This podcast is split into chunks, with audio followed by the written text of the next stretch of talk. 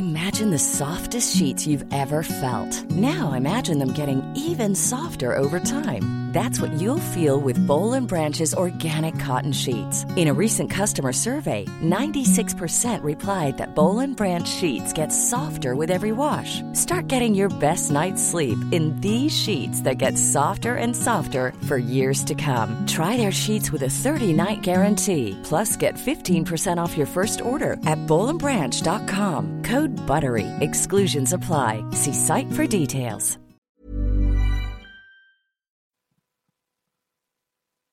Bonsoir, bienvenue dans le podcast Culture PG du jeudi 7 novembre 2019. Nous sommes là pour refaire le match d'hier face à Bruges. Le très compliqué match face à Bruges d'hier soir, je devrais même dire, qui a validé la qualification des Parisiens pour les huitièmes de finale avec des champions sur une toute petite victoire 1-0.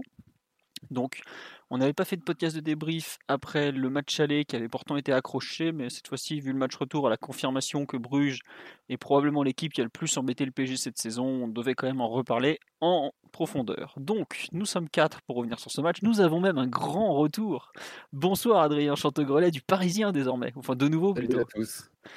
Voilà, euh, nous avons Monsieur Omar qui est là aussi, Salut tout le monde. Et nous avons l'ami Piotr. Simon, Salut à tous. T'as fini de te battre avec les Catalans concernant Kylian Mbappé, c'est bon, tu es disponible? Bien sûr, on a gagné, donc tout va bien.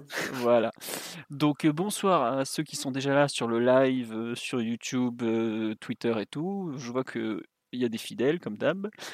On va attaquer tout de suite. Donc en plus on a le spécialiste du pouls du match avec nous, donc Adrien.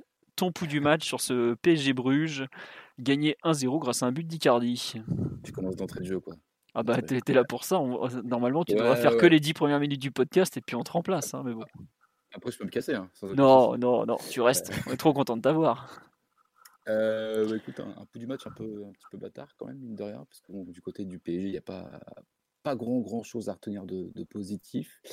Mais euh, non, pour comme euh, qu'est-ce qu'on peut dire? Qu'on peut dire que voilà, euh, quand même, match, euh, comme tu as dit, match compliqué quand même dans sa globalité. Que ça, ça a été dans la, dans, la, dans la lignée du match aller qui avait été déjà un peu, un peu galère jusqu'à l'entrée de, de Mbappé. Euh, J'ai pas souvenir qu'une équipe de, qui posait autant de soucis au PSG en Ligue des Champions hors, hors cadre au, Parc des Princes de, de cette manière-là.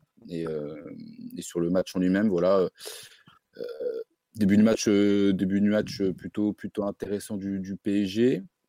Il y avait du rythme, de- des choses comme ça. Le, but, euh, le but valide le- l'entame de match plutôt, plutôt correct du, PSG.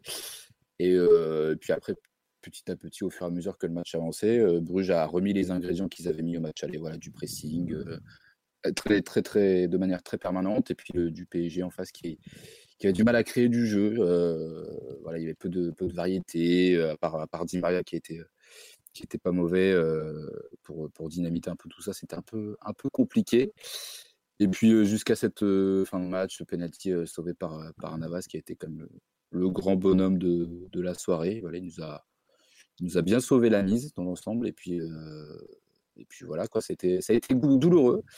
Mais bon, voilà, il y a, la qualif au bout, toujours pas de but encaissé. euh, voilà, c'est, sur le papier, c'est, joli, c'est bien, mais dans, le fond, c'était encore un peu, un petit peu compliqué. euh, voilà, on pensait qu'on allait se rassurer après le, match de Dijon qui n'était pas, pas fameux. euh, voilà, celui-ci, il était pas beaucoup plus, mais bon, voilà, il y a la qualif au bout, il y a les huitièmes, c'est le principal, on va dire.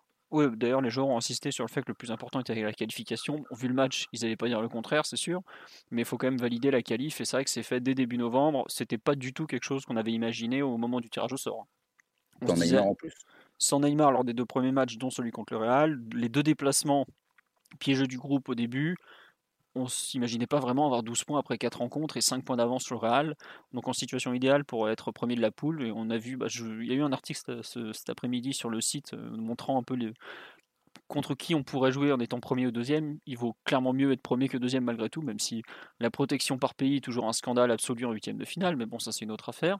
On, on y revient. PSG termine premier ou deuxième, il, il est éliminé aussi au tour suivant. Donc, euh, Ouais, il y a aussi cette variable, mais bon, ça c'est, on en reparlera après le tirage. Euh, laisse-moi euh, traiter Bah, d'actualité pendant trois mois encore, après on pourra partir en vacances. Euh, Simon, Omar, pour compléter ce pouls du match, avant qu'on se plonge dans l'analyse tactique de la rencontre qui était fo- fort intéressante, qu'est-ce que vous voulez rajouter? Vas-y Simon. je suis d'accord avec tout ce que vous avez énoncé.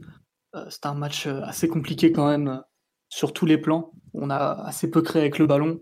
On a eu du mal à mettre de l'intensité, ce qui vient valider les quelques petits soucis physiques entrevus précédemment. Mais je pensais pas que ce serait à ce point, par contre.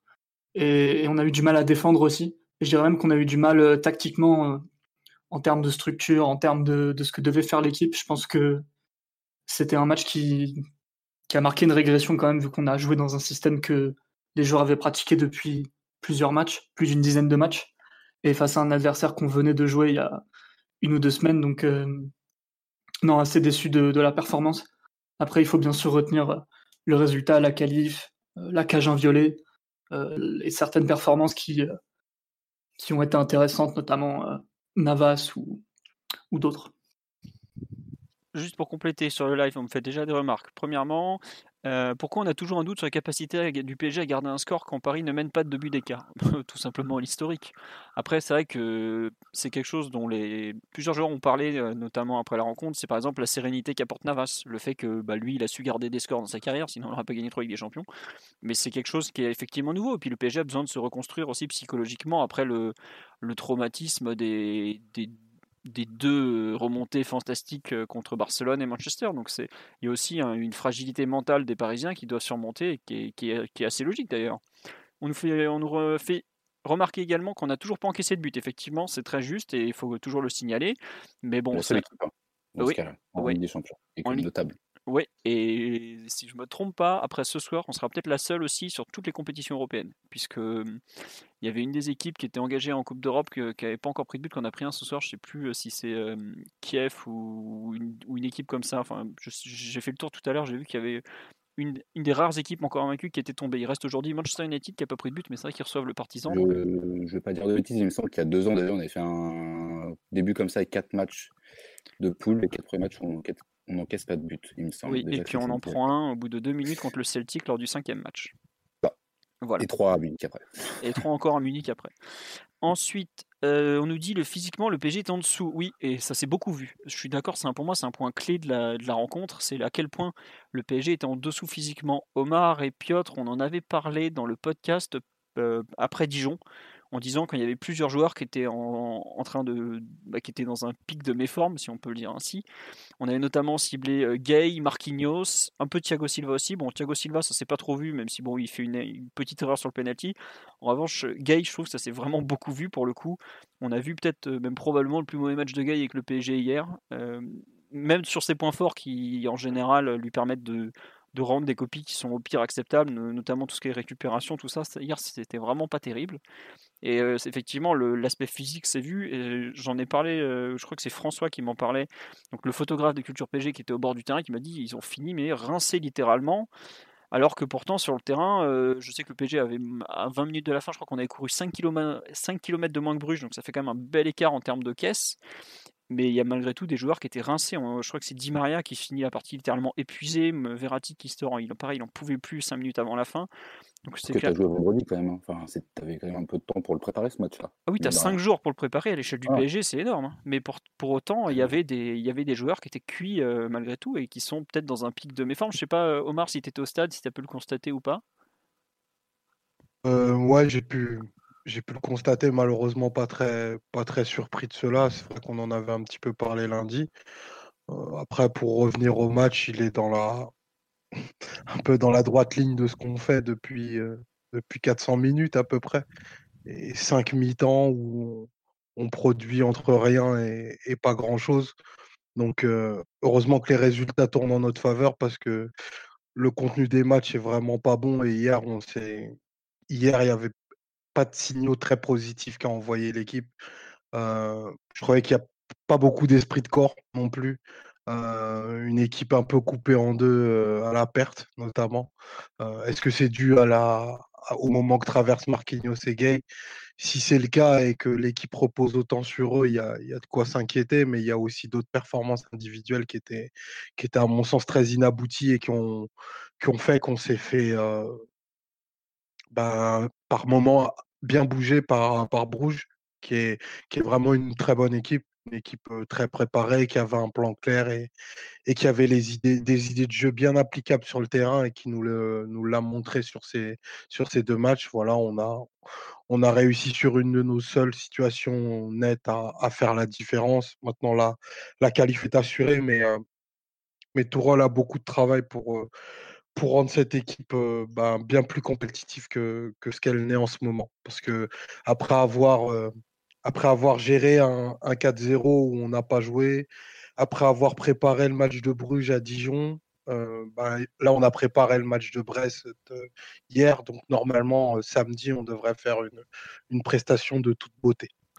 Qu'il est taquin, qu'il est taquin, il est en forme. non, juste, je viens de vous retweeter sur le compte Twitter la photo de Di Maria épuisé après la rencontre. Et tu veux pro... dire qu'il joue tous les matchs quoi aussi. Enfin, c'est ça qu'il faut se dire quoi. C'est que il, ne sort jamais. Tu ne le fais, jamais reposer. Euh, c'est le. Je pense que c'est le joueur qui a été plus utilisé depuis le début de saison, non? Je pense euh, Non, non, non. il me semble avant le match. Je crois que c'est ah peut-être avant le match puisque Verratti et Silva n'avaient pas joué à Dijon. Il a peut-être repris le, lead, mais sinon ça devait être Marquinhos. Et là, hein. aujourd'hui, ouais, non, non, t'as raison puisque s'il a 30... hier, il est en tête. Il a joué 1250 minutes. Et sachant que Bernat avait joué aussi, et, enfin les autres avaient plus ou moins joué, en... oui, c'est celui qui a le plus joué. Mais après, il faut pas oublier un truc, c'est que lui, il a déjà eu deux trêves pour se reposer quand même. Si, c'est vrai. Donc ça compte. Et puis surtout, il y a les trêves pour se reposer. Il y a surtout aussi, il n'a pas les, les grands déplacements que les trêves mmh. internationales font faire à nos joueurs. Par contre, sur le live, on nous dit à propos de l'aspect physique, on va revenir sur l'aspect tactique que tu as commencé à ouvrir, Omar, mais juste pour finir un peu sur le physique, est-ce que c'est le moment, le contre-coup de la grosse préparation d'il y a deux mois? Je pense que c'est le contre-coup plutôt pour ceux qui n'ont pas eu de préparation pour le coup, à savoir ceux qui sont arrivés fin juillet et qui euh, se retrouvent un peu euh, bah, sur, la réserve déjà, puisqu'ils n'ont ils ont pas pu euh, travailler le fond, quoi, tout simplement. Euh, Gay, est arrivé carrément le, 10 août, euh, Marquinhos est arrivé le fin juillet, Silva fin juillet, enfin on en a pas mal des comme ça. Après, il y en a certains qui ont, qui ont de la caisse, par exemple Bernat, mais qui n'a pas pourtant fait un, gros match, mais lui on voit que par, contre physiquement il est, plutôt bien. Après, c'est vrai qu'on a des grosses disparités au niveau physique, mais ça, ça va se travailler un peu dans, dans la durée malgré tout. Et puis il bah, faudra voir ce que ça va donner euh, d'ici euh, quelques semaines. Après, comme on me le dit sur la live, il faut pas non plus tout voir en noir. Tous les autres ne sont pas non plus très, très en forme. C'est sûr que quand on regarde les résultats, les matchs d'hier, il n'y a pas eu des. Il y a eu des enfin, le Real qui était très en difficulté il y a deux mois commence à aller mieux, à gagner 6-0, mais pour le coup, on a vu la Juve galérer jusqu'à la dernière minute face au locomotive Moscou de, l'immense Gregor Skrikoviak. On a vu aussi euh, City contre l'Atalanta qui, pareil, a eu du mal, mais aucune équipe n'est prête à ce moment de la saison. Mais je pense qu'il faut prendre la remarque d'Omar comme le fait de ça va peut-être s'améliorer, enfin, ça doit s'améliorer dans la durée, mais actuellement, le PSG n'est pas prêt pour, pour affronter les échéances des huitièmes, voire des quarts, des demi et tout ça. Mais comme, euh, enfin, on l'a dit plusieurs fois, c'est normal à cette période de la saison. Quoi. Se cacher derrière les, le résultat des, les résultats poussifs d'équipes qui, pour la plupart, sont, sont devant la nôtre. Et puis, il euh, faut aussi regarder le, le, contenu des matchs. Et, et le contenu de nos matchs appelle à, pour le coup, beaucoup, beaucoup d'humilité parce qu'on n'est pas au point sur plein de trucs. Quoi. Mmh. Justement, sur le match d'hier, tu veux revenir sur la partie tactique, un peu ce qu'a proposé Bruges. On est plusieurs, euh, on en a parlé un peu entre nous, à avoir euh, trouvé Bruges très très très bien organisé notamment. moi je trouve que c'est l'équipe qui a le mieux géré le PSG, le mieux géré, le plus gêné le PSG cette saison. Tourelle avait été élogieux avec eux avant la rencontre. Il avait dit ça va pas être un match facile. Ne croyez pas qu'on a gagné 5-0 à l'aller et que c'était vraiment un résultat exceptionnel. Je pense qu'il avait totalement raison. Mais euh, est-ce que tu veux, ou Simon, sur l'aspect un peu tactique de ce qu'a proposé Bruges aux Parisiens? Simon, je te laisse la parole. Ah, vas-y. Oh, ok. Euh, Bruges est venu au parc avec un, un espèce de 4-5-1 qui, qui pouvait se transformer en en 3-5-2 ou, d'autres choses comme ça selon la position en fait euh, des joueurs au pressing.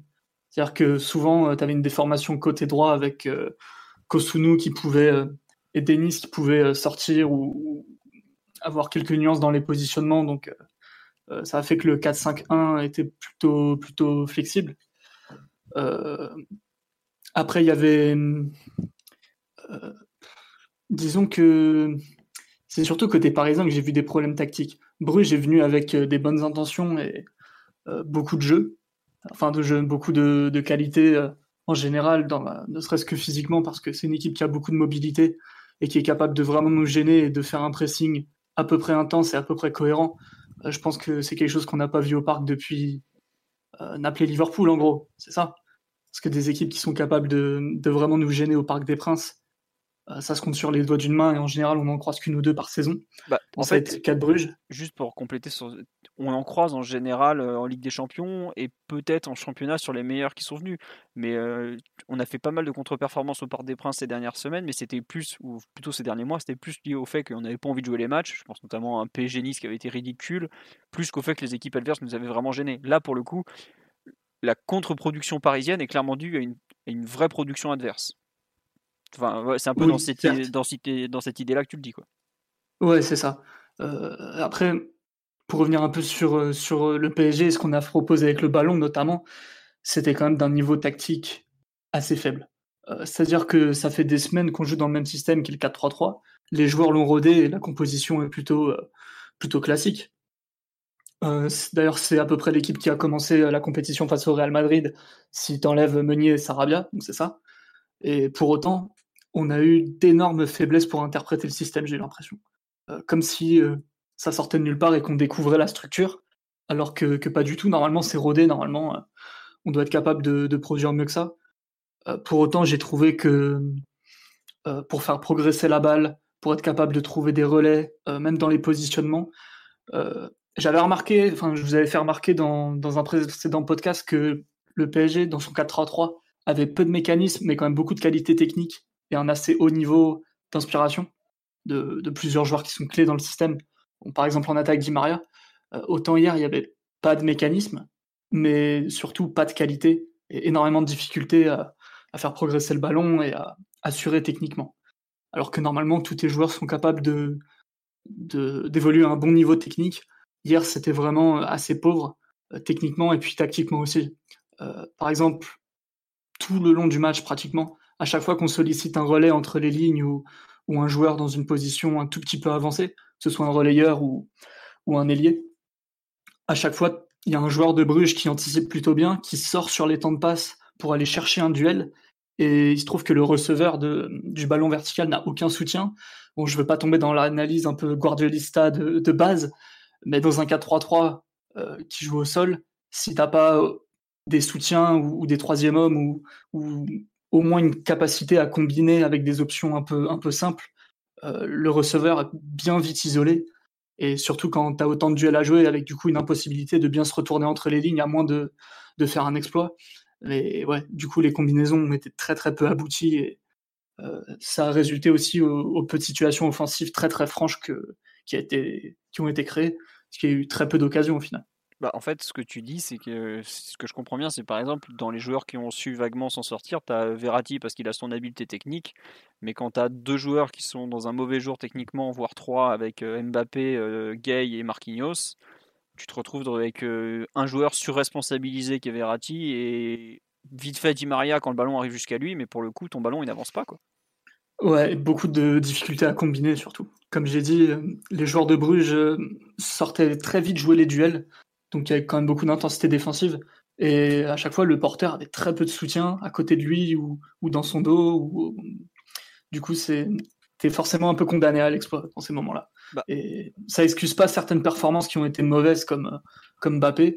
Euh, T'as dit que Di Maria, ça allait à peu près. Moi, j'ai trouvé son match vraiment pas très bon, euh, vu ce qu'il est censé capable. euh, Par rapport aux autres. hein, est je- censé faire, ouais. Et par rapport aux autres matchs aussi, où il était beaucoup plus, beaucoup plus inspiré. C'est clair que c'était pas du Euh, grand du grand Di Maria, mais quand tu vois le, le niveau qu'il a par rapport à celui des, des deux attaquants ou de. C'est sûr. ouais, voilà, sûr. t'es obligé de le C'est lui qui crée tout, hein, honnêtement. Les... Enfin, c'est Verratti et... et Di Maria, les deux créateurs. Surtout une fois qu'il y a eu un petit réajustement, c'est-à-dire que Di Maria commence le match quand même euh, assez près de la ligne de touche. Il était très vexé après. hein. 20 ou Enfin, 25 minutes, je pense que euh, Il il se recentre très naturellement. Et il joue pratiquement au numéro 10 et ça donne déjà un peu plus de densité entre les lignes. Euh, pour autant, ça n'a toujours pas réglé tous tes problèmes euh, de structure avec le ballon, à mon avis. Adrien, tu voulais compléter peut-être parce que tu es intervenu, mais Simon il a rien lâché donc on t'a pas entendu. Non, non, non, mais c'était euh, justement, ouais, je revenais ouais, sur la position axiale de Di Maria qui joué, enfin, voilà, comme tu as dit, euh, comme a dit Simon, euh, vraiment, vraiment numéro 10. euh, au fur et à mesure que le match avançait, tu voyais qu'il se réaxait de plus en plus. Après, avec Mbappé, je trouve qu'ils ont Mm. quand même énormément pur- euh, permuté, quand même, euh, de règle générale. Mais même, oui, c'est pas le meilleur match de Dimar, mais ça reste quand même le, mec qui, qui t'amène le lien et qui va qui à l'origine comme de la plupart des occasions. Donc, comme on a dit, il est cramé, voilà, il, a perdu peut-être un peu de lucidité, tout ça, mais ça reste un, match assez, un match plutôt honnête de sa part, quoi satisfaisant, on peut dire. non, juste pour compléter ton analyse collective, Simon, effectivement, tu parles de triangle et tout, mais par exemple, le côté gauche, le triangle Bernat, Verratti, Mbappé, il a joué à la baballe, mais combien il y a vraiment de mise en position pour Bernat, pour centrer Il y en a très peu. Mbappé, bon, il a perdu pratiquement tous ses ballons, il n'en a pas su quoi en faire, donc c'est pareil, c'était inefficace. Et Verratti, mmh il tentait d'animer un couloir, enfin plutôt une zone complète de terrain, parce qu'il a couvert pratiquement un demi-terrain lui tout seul, qui était vraiment compliqué. Et sur le flanc opposé, combien de fois on a eu des combinaisons euh, Gay, euh, Gay, euh, Dagba, pardon, Di Maria Très très peu. Et d'ailleurs, je trouve qu'un point qu'on oublie dans la je trouve, baisse de performance de Gay, c'est qu'il a Dagba sur son flanc, il a plus Meunier. Et en termes de volume de course, ça change pas mal de choses pour le coup. Je me demande si la combinaison, justement, ce triangle où tu as, Meunier qui t'occupe vraiment par ses courses, un couloir complet, contrairement à Dagba qui est, plus sage offensivement et qui n'a pas forcément le coffre du Belge, hein, parce qu'il faut quand même pas lui enlever ses qualités malgré tout. Euh, c'est pas peut-être aussi un point de, perte d'équilibre de ce milieu de terrain qui avait très bien marché jusque-là? Faudra, je pense qu'il faudra continuer à voir un peu l'évolution du 4-3 si le 4-3 reste. Mais pour le coup, euh, le déséquilibre du côté droit, parce que je trouve qu'il y a vraiment un manque d'activité générale sur ce couloir qui se voit de plus en plus, et peut-être lié aussi paradoxalement à l'absence d'un Meunier dont on a souvent décrié les qualités défensives, à raison je trouve, puisque on a quand même euh, eu de nombreux exemples de ces, doutes, de ces, de ces manques défensifs, mais pour le coup, dans l'animation du couloir, sachant que Di Maria ne va pas longer la ligne de touche, et que Guy est parfois en manque de, soutien, de relais, de, présence à ses côtés pour qu'il soit moins serré de près, puisque ça reste un joueur qui techniquement est quand même moins fort que Verratti, qui est capable de se, sortir d'un pressing. Il y a peut-être un rééquilibrage à effectuer de ce côté-là. Ça n'explique pas tout. D'ailleurs, le seul moment où ça a plutôt bien marché côté droit, ça amène le but. Avec Gay qui, qui décroche, qui trouve Di Maria entre les lignes, qui pour le coup est démarqué. Ça a été une des rares fois où on a pu trouver un joueur dans une position aussi avantageuse. Et ensuite, il y a le, le décalage sur, euh, sur Dagba et le but d'Icardi. Donc euh, bon, comme quoi il y, a, sans doute mieux à faire que, que ce qu'on a vu hier tout le long du match.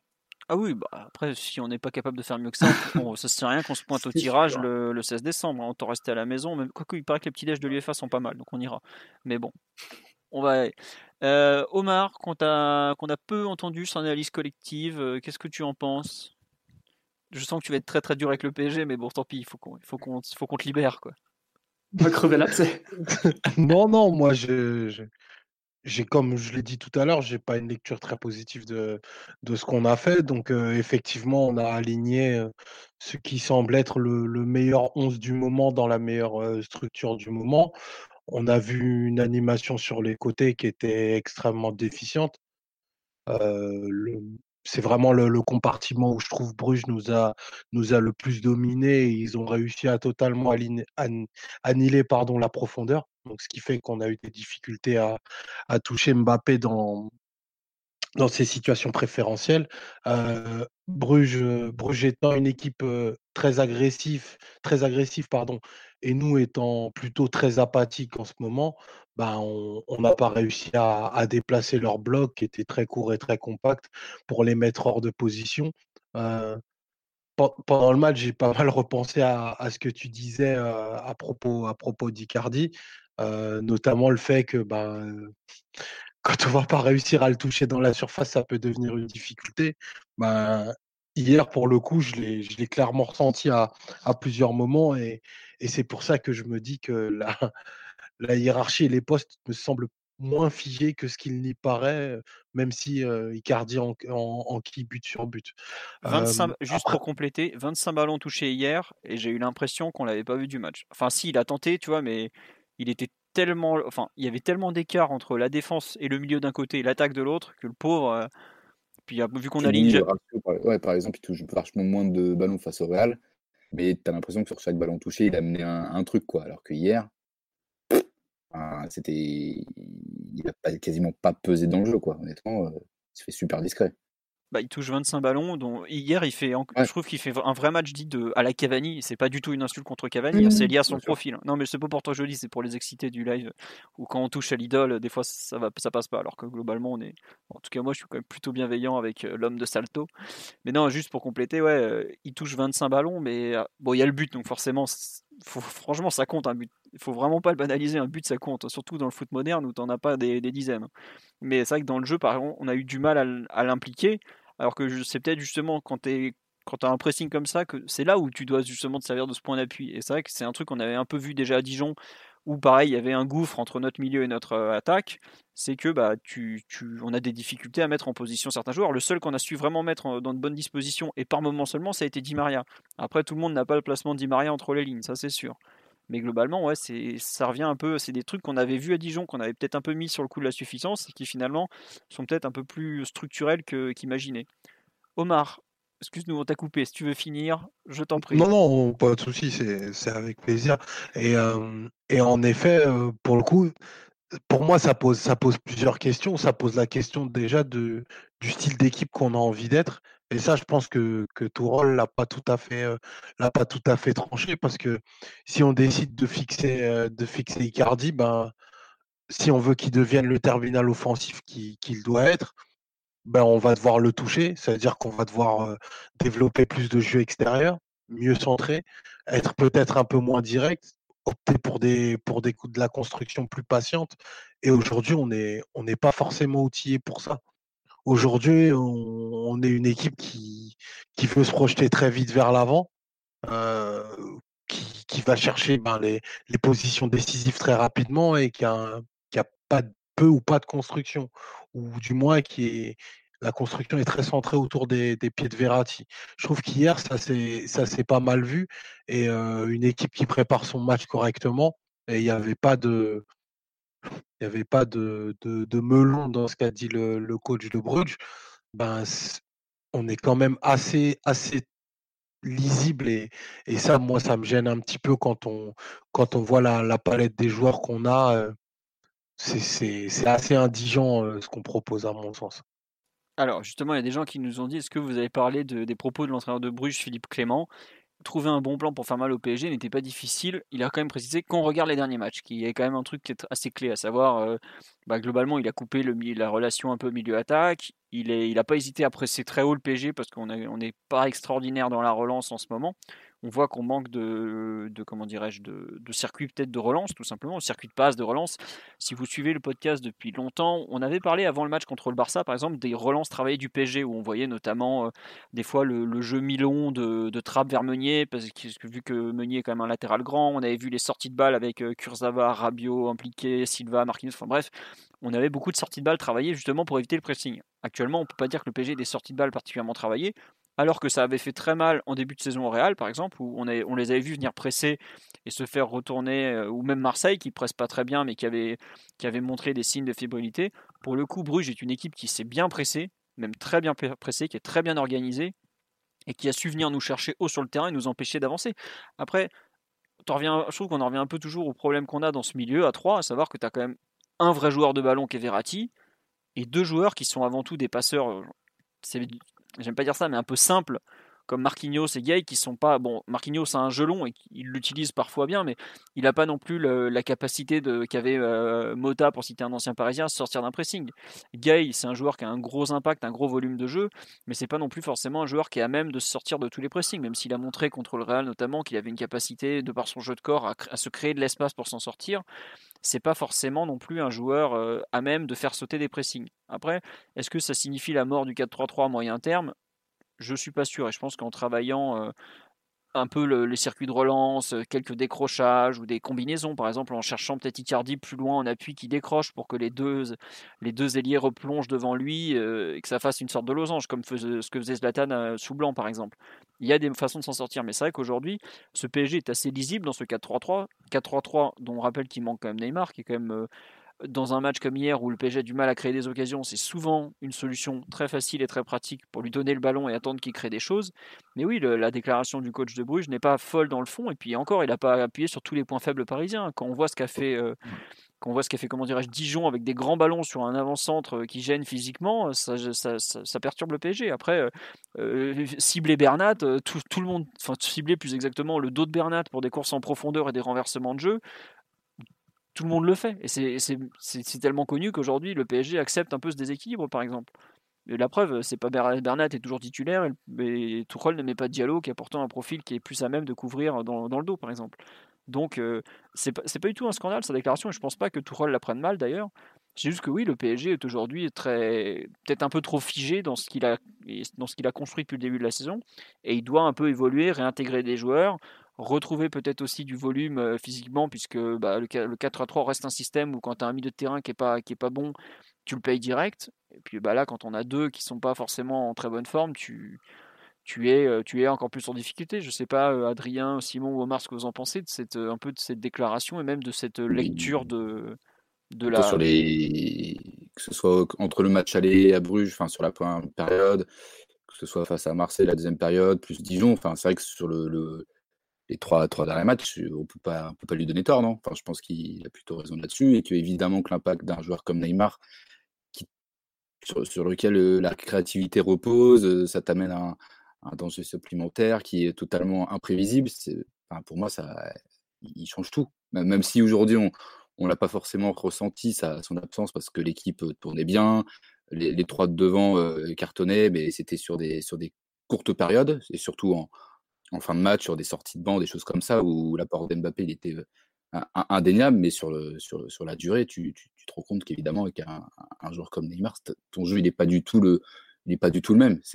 Là, j'enfonce des, des portes ouvertes, hein, mais c'est évident que c'est une cartouche en plus au niveau de ta créativité. C'est un plus incontournable. Donc, pour moi, il, est, enfin, le coach de, de Bruges dans le vrai et les matchs, même si les résultats lui donnent pas raison, dans, dans le jeu, il, il a prouvé que, que, son équipe avait réussi, en tout cas, à poser des soucis à ce PSG là, quoi. Si tu veux être tout à fait dans le vrai, tu dis que Neymar est un créateur d'occasion. Ça fera très plaisir à un de nos amis communs. Il sera ravi de l'entendre. non, tiens, sur le live, on me demande euh, est-ce que le, ce milieu est intéressant pour coordonner un pressing et de manière récurrente, mais pour la construction, est-ce qu'il n'atteint pas ses limites? Oui, oui. Euh, Enfin, même on en avait parlé, je crois, PSG Real, où quand il a commencé, Tourelle, quand Tourelle pardon, a commencé à installer ce milieu de terrain, des, de forcément des limites dans la construction qu'on allait avoir. Après, euh, est-ce qu'en Ligue des Champions, il vaut mieux pas avoir un milieu capable de, d'encaisser euh, sans vouloir les vagues adverses plutôt que de construire quand tu as devant des talents individuels tels que ceux que le PSG a à disposition? Je pense que, enfin, j'ai l'impression qu'il est passé à un pragmatisme beaucoup plus fort que l'an dernier où l'an dernier, il a tenté de mettre 4, 4 super génies sur le terrain et de, faire tenir l'équilibre défensif ensuite. Là, j'ai vraiment l'impression qu'il est parti de sa base défensive et ensuite, bah, devant, il sait qu'il a des joueurs qui vont faire la différence parce qu'en plus, il en a plein. Quoi. Je sais pas, euh, Simon, ce que tu en penses, par exemple, de ce, cette vision un peu. C'est peut-être très con, mais enfin, pour, pour vous, Di Maria relayeur, c'est plus possible du tout? J'en sais rien, hein, c'est une question à la con. Hein, Ça paraît compliqué, honnêtement. Euh, je suis pas sûr qu'il faut quand même pas oublier qu'il a 32 ans et relayer. Pas, sur des gros matchs, je veux dire sur un, sur un match face à un adversaire un peu plus. Un peu plus euh, enfin, moins, moins, prestigieux, un truc comme ça. Et je parle pas sur un match comme le Real ou un truc comme ça, mettre un, un mec comme Di Maria qui, qui va t'apporter un peu plus de, danger tout en ayant un, un, bon volume de jeu, ça, ça vous paraît plus possible? J'en sais rien. Après, pour moi, si moi, juste perso, j'y crois pas. Non. Moi, j'y crois pas, mais par contre, s'il doit redescendre un peu Di Maria, ça sera plus pour faire un 4-4-2 afin de pouvoir aligner deux pointes axiales avec euh, Mbappé, et Icardi ou Cavani. Là, je trouve que c'est plus intéressant pour lui que de tenter de mettre un 4-3-3. S'il doit mettre un mec avec du volume de course dans un 4-3-3, je pense qu'il ira plus vers Sarabia que, que vers euh, Di Maria. Je sais pas Simon ce que tu en penses ou Omar, mais j'avoue que j'ai beaucoup de mal à croire à Di Maria relayeur, à, enfin redevenir relayeur à 32 ans. Quoi. Di Maria, il joue toujours d'une image de, de parfois top relayeur technique parce qu'il a fait une saison extraordinaire sur Ancelotti au, Real Madrid et globalement au Real Madrid dès qu'il était dans ce rôle, ça se passait bien. Euh, pour autant, je pense que depuis qu'il arrive au PSG, il s'est quand même bien fixé euh, dans la ligne d'attaque et qu'il a plus tout à fait le profil de, de ce qu'un relayeur doit apporter au PSG, sachant qu'il est tellement vertical, avec tellement de, déchets, euh, sachant qu'il peut plus courir autant qu'avant. Je pense que tu le sous-utilises un peu et que tu le mets pas forcément dans des bonnes conditions. Et je suis pas sûr que ce soit dans ce contexte-là qu'il apporte les meilleures choses à l'équipe. Voilà, tu as eu ta réponse, Adrien. Je ne suis pas sûr qu'Omar t'en donnera une autre. Euh, moi, je suis. Moi, je pense que c'est une option à pas écarter. Ah ouais, à ce point-là? Hmm. D'accord. Ouais, ouais, parce que je, pense qu'il faut, il faut bouger beaucoup plus dans la structure que, que ce qu'on fait actuellement. Enfin, avoir, avoir autant de certitude quand on a si peu d'acquis euh, en novembre, je trouve ça assez dangereux. Donc euh, peut-être que ça permettrait de secouer des statuts et, que ça bougerait un petit peu l'équipe. Enfin, je pense qu'ils ont besoin d'un électrochoc. Et si ça passe par là, sortir certains de leur, leur zone de confort, ça peut être pas mal. Parce qu'aujourd'hui, on est quand même dans un, dans un état où la seule incertitude, euh, c'est où est-ce qu'on va mettre Neymar c'est dangereux pour la dynamique de groupe, je trouve. Tu vois, c'est, y a déjà, on a déjà souffert de ça pas mal de, pas mal de fois, à maintes et maintes reprises.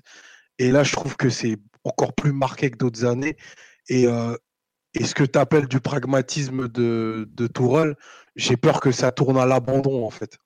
Et qu'on cherche rien d'autre que, que mettre, entre guillemets, nos, trois offensifs qui feront toujours euh, des différences euh, contre n'importe qui, ce qui est faux d'ailleurs voilà. S'il faut changer des joueurs, s'il faut inventer un nouveau Di Maria, parce que je pense que Di Maria, c'est le joueur qui peut interpréter n'importe quel rôle avec une, une qualité de, de, niveau international à tous les postes au PSG.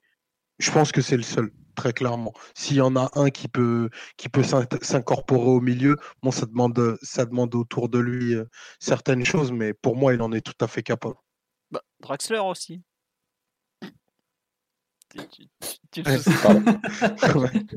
J'avais pas vu venir celle-là. Ah, non, c'est pas. Non, mais tu vois, c'est marrant, c'est que ce que tu dis dans le réinterpréter un rôle, être prêt à faire des efforts, tout ça, un peu, c'est ça en fait. Je, voyais plus Sarabia que Di Maria à cet instant. Pour moi, Tuchel tient trop à son Di Maria très haut sur le terrain. Déjà, pour une raison simple, c'est le seul qui tire de plus de 15 mètres, quoi, tu vois. Et ouais, ben, bien sûr. Mais c'est peut-être celui qui lit le mieux le jeu de Mbappé aussi. Ouais, Ouais, non, c'est sûr, ouais, bah, oui, oui. On verra dans, après avec le retour de Neymar qui va basculer, bousculer pardon, de nombreux statuts des, de titulaires. Il faudra voir un peu Di Maria comment il va être utilisé parce que il, paraît un peu en danger malgré tout dans son utilisation, mais bon. Faut... Moi, c'est hors, hors de. C'est impossible de le sortir. Bah, on, va, voir. Hein. il, est plus vital, il est plus vital à l'équipe qu'Icardi. Et Dieu sait que j'aime Icardi mais dans, dans, ce que ça, dans ce que Di Maria apporte, de par sa, sa capacité de déséquilibre, qualité de frappe, euh, possibilité de se transcender et jouer à un niveau euh, au-dessus de ses compétences sur les grands soirs, pour moi, Di Maria, il est vital à cette équipe. D'accord, ok. Je souscris, mais pas en relayeur, s'il vous plaît. Parce que là, on a parlé un peu avec Ballon, mais enfin, les réactions de Di Maria à la perte de balle, pour jouer relayeur d'un milieu à 3, ça me paraît vraiment euh, antinomique avec ce que demande Tourelle à ses milieux. Ah, parce que tu euh, comprends ce qu'il leur demande. Bah, de presser à la perte du ballon. Donc, déjà, se voit pas trop. Si, si Gay, dans un mauvais soir, il est un peu en difficulté pour interpréter son rôle, je vois pas Di Maria à 32 ans et avec une envie, c'est courir vers le but adverse, venir te nettoyer les ballons perdus par Neymar, entre autres on n'en est pas encore là, mais ça paraît être un, long débat. Mais enfin, ça, c'est, enfin, on est déjà un peu dans le futur là, parce que euh, globalement, on parle d'un monde où Neymar serait apte à jouer et tout, donc euh, on, va se garder ça pour le podcast avant PSG Real. Hein. Voilà. Euh, tu as des fans, Omar, mais tu le savais déjà. C'est pas le Rossignol du 20 e qui t'envoie des petits mots, mais tu as des fans. non, euh, juste revenir sur euh, Bruges PSG concernant la partie collective. Est-ce qu'il y a des choses sur lesquelles vous voulez revenir, notamment dans la construction du jeu, la fin de match, notamment le passage en 5-3-2 de Tourelle pour justement empêcher Bruges de d'attaquer? C'est ça spécial, ça. Non, maintenant, de, enfin, c'est, ça devient une constante, quoi. C'est finit tout le temps, enfin il débute en 4-3-3, ça finit en 5-3-2. J'ai l'impression que quoi qu'il se... Enfin, j'ai pas vu le match face à Dijon, je, je, vais, je sais pas, mais sur euh, les autres matchs, et quoi qu'il arrive, quoi qu'il se passe, c'est je, je, termine les matchs à 5 derrière. là, hier, il l'a expliqué par le fait que justement, Bruges attaquait à 6 joueurs, en gros, que lui, il disait à 4, ils n'arrivaient pas à gérer la largeur du terrain, en fait. Donc, on passe à, 6 pour éviter de se prendre un but parce que justement, on n'a pas assez de joueurs derrière. Et c'est vrai qu'il un moment, comme il s'appelle, Decatelaire, là, notre petite merveille qui n'était pas titulaire hier. Quand je dis notre, c'est parce qu'on l'a apprécié dans le précédent match. il est face Kimpembe, il se retrouve direct face à Thiago Silva ou, qui vient couvrir et, et ensuite Navas. Mais tu avais un peu des trous derrière et il, il fait rentrer justement de la, densité de joueurs. Il met de la densité en nombre de joueurs pour justement ne pas se retrouver de nouveau dans cette situation. Parce que bah, tu mènes que 1-0, il faut aussi savoir. Après, je trouve que pour le coup, le, changement a plutôt fait du bien au PSG euh, d'un point de vue défensif. Offensivement, ça a toujours été compliqué parce que bah, ça manquait de soutien. Forcément, tu joues en 5-2-3, tu dis à tes latéraux de pas trop monter, bah, tu, galères un peu. 5-3-2, euh, pardon, pas 5-2-3. Mais défensivement, ça a au moins euh, empêché un peu les flottements qu'on a pu constater par moment. Après, c'est sûr que bon, tu admets que tu joues en 5-3-2 au, Parc des Princes face à Bruges. Ça Bruges. Bon, Allegri t'aurais dit, mais moi je t'aurais même enlevé un attaquant de plus, mon gars. Mais bon, on n'est pas encore avec Allegri sur le banc de touche du PSG.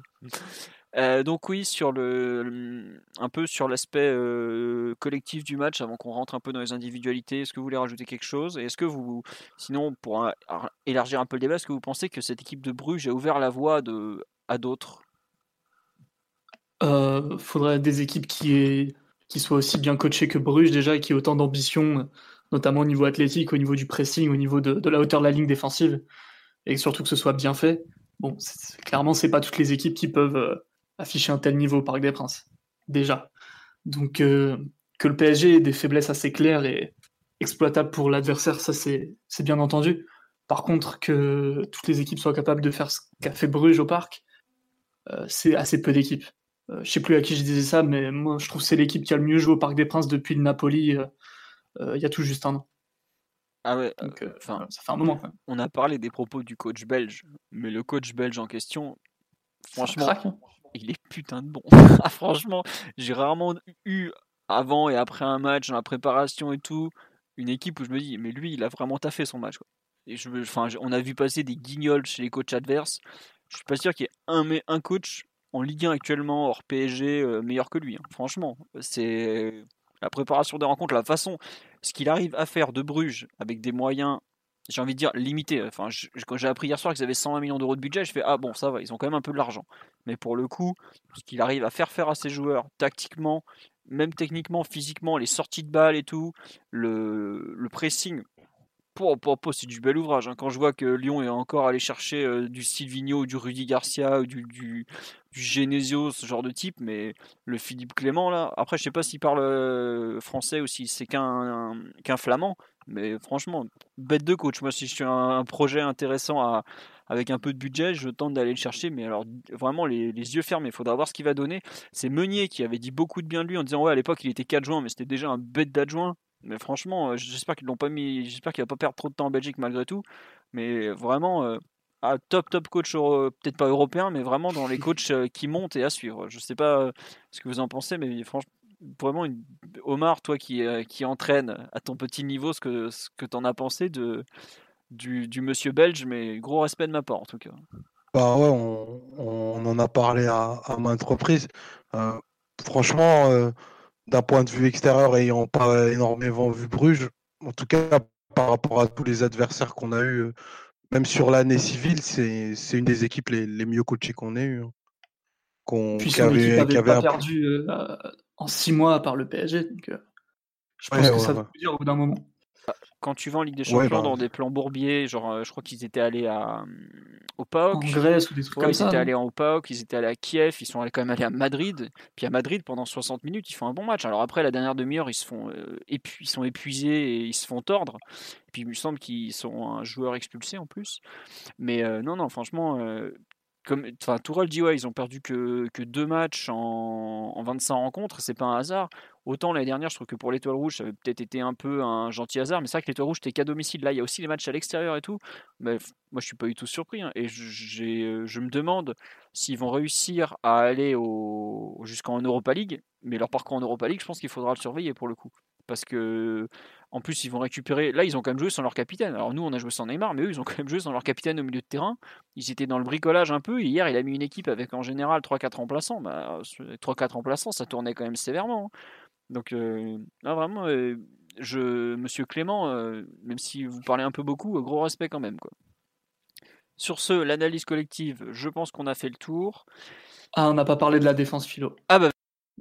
De, l'animation défensive. Je t'en prie. Alors, depuis que le 4-3-3 a été inauguré, c'est-à-dire face au Real Madrid, on avait un espèce de repli en 4-5-1 qui, moi, me plaît pas énormément de base, mais disons que si c'est bien organisé et que tu arrives à bien orienter l'adversaire sur les côtés, à ce moment-là, tu es en, gros, tu es en sécurité parce que tu peux facilement générer des supériorités numériques sur les côtés et comme attaquer le PSG par l'axe. C'est pas si simple, les adversaires passent souvent par du jeu extérieur.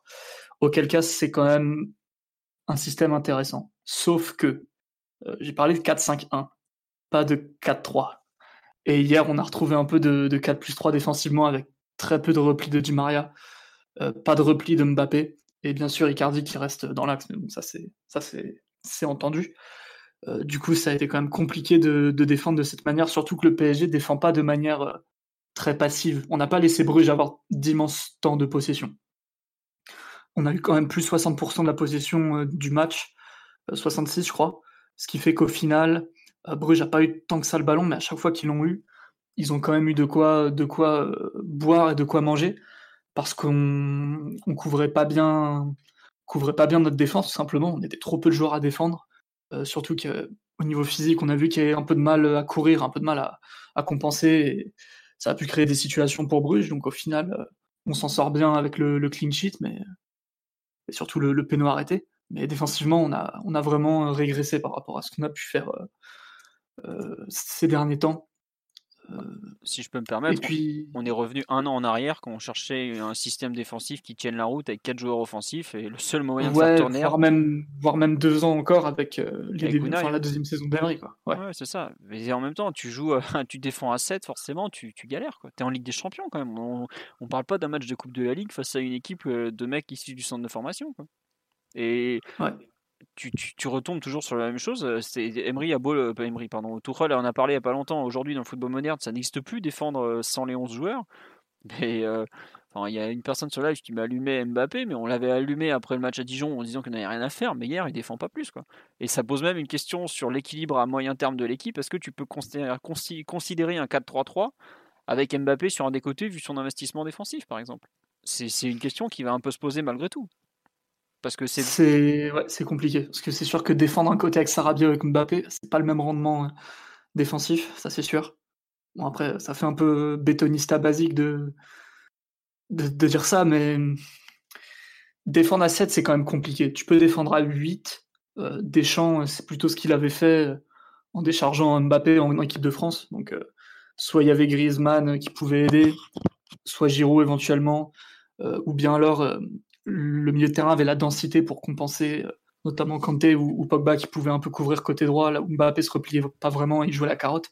Au PSG, je suis pas sûr qu'on puisse faire tout à fait la même chose.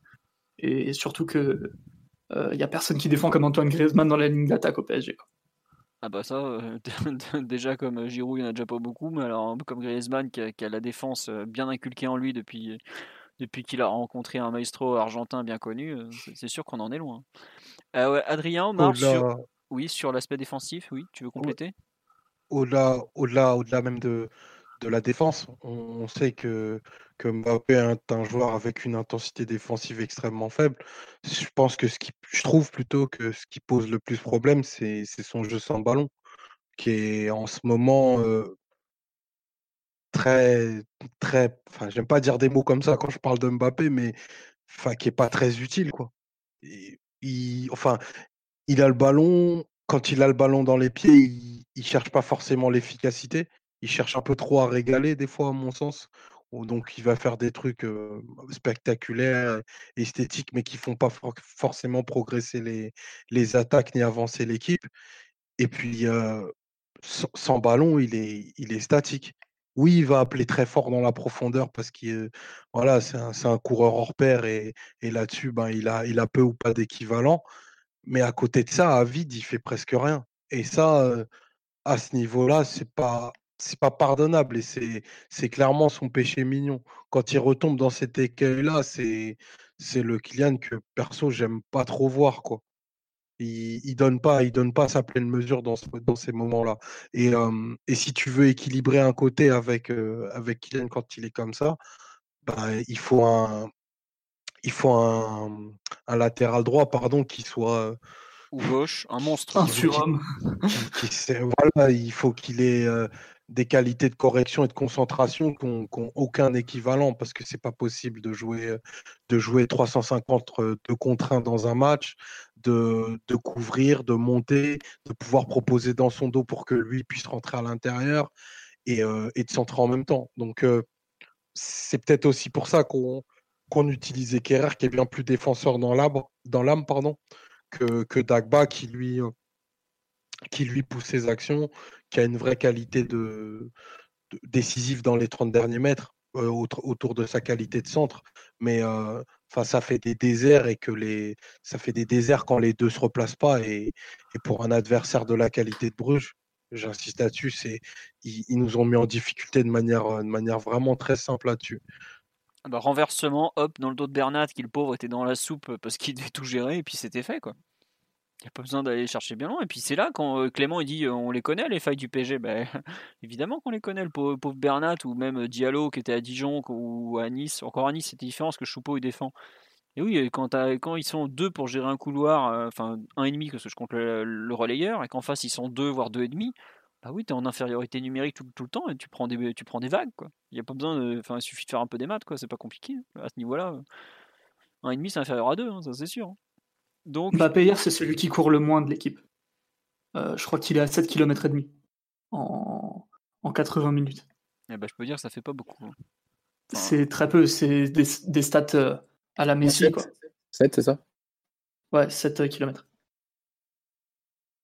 7 7 km il a couru hier Ouais, 7. Ah bah dis donc. C'est 3 fois rien. Bah, c'est pas beaucoup, parce que t'as des équipes. Ouais, c'est Messi ou Zlatan Ibrahimovic, 7 km. Ouais, sauf qu'il joue sur un côté, là. Donc, euh... Ah, ça, je suis bien d'accord, mais c'est pour ça que l'année dernière, on n'avait pas tant que ça à se plaindre défensivement de lui, parce qu'il jouait souvent dans l'axe, où les replacements posent un peu moins de problème. mais sur le côté, pour aussi. Euh, par exemple, Mbappé, il a jamais défendu de sa carrière. Jamais. Même en. Enfin, Mbappé, il a fallu attendre la 20e finale d'une Coupe du Monde euh, pour le voir sprinter vers sa surface. Donc euh, ça, ça, montre un peu tout, toute l'indolence défensive du joueur. Ce qu'on dit sur live, c'est qu'il défend tellement pas que pour le préserver l'équipe de l'équipe, il ne serait pas surpris qu'il finissait en pointe à la deuxième partie de saison. C'est possible que le PSG se retrouve à le mettre Mbappé en pointe euh, effectivement, quitte à envoyer bah, soit Cavani, soit Icardi sur le banc de touche pour justement garder un minimum d'équilibre défensif avec des joueurs qui savent un peu plus défendre. Neymar euh, fait pas beaucoup d'efforts en Ligue 1, mais en Ligue des Champions est capable de monter un peu son niveau et puis il a une culture défensive qu'il a acquis au Barça qui est quand même euh, non négligeable. Et du volume de, course. Ça, me paraît, euh, ça me paraît quasiment obligatoire en fait.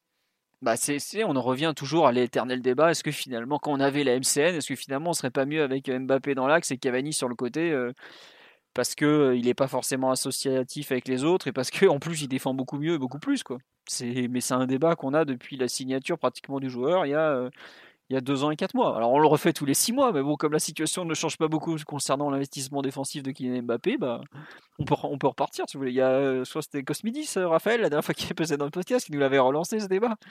Donc voilà tout simplement c'est c'est un débat sans fin tant que le joueur ne propose pas plus d'un point de vue défensif tu peux pas, tu peux pas compter sur lui pour fermer un couloir, même de façon très basique. Et tout à l'heure, tu as parlé de l'équipe de France, Simon, qui est un bon exemple, puisqu'il joue sur le côté en équipe de France.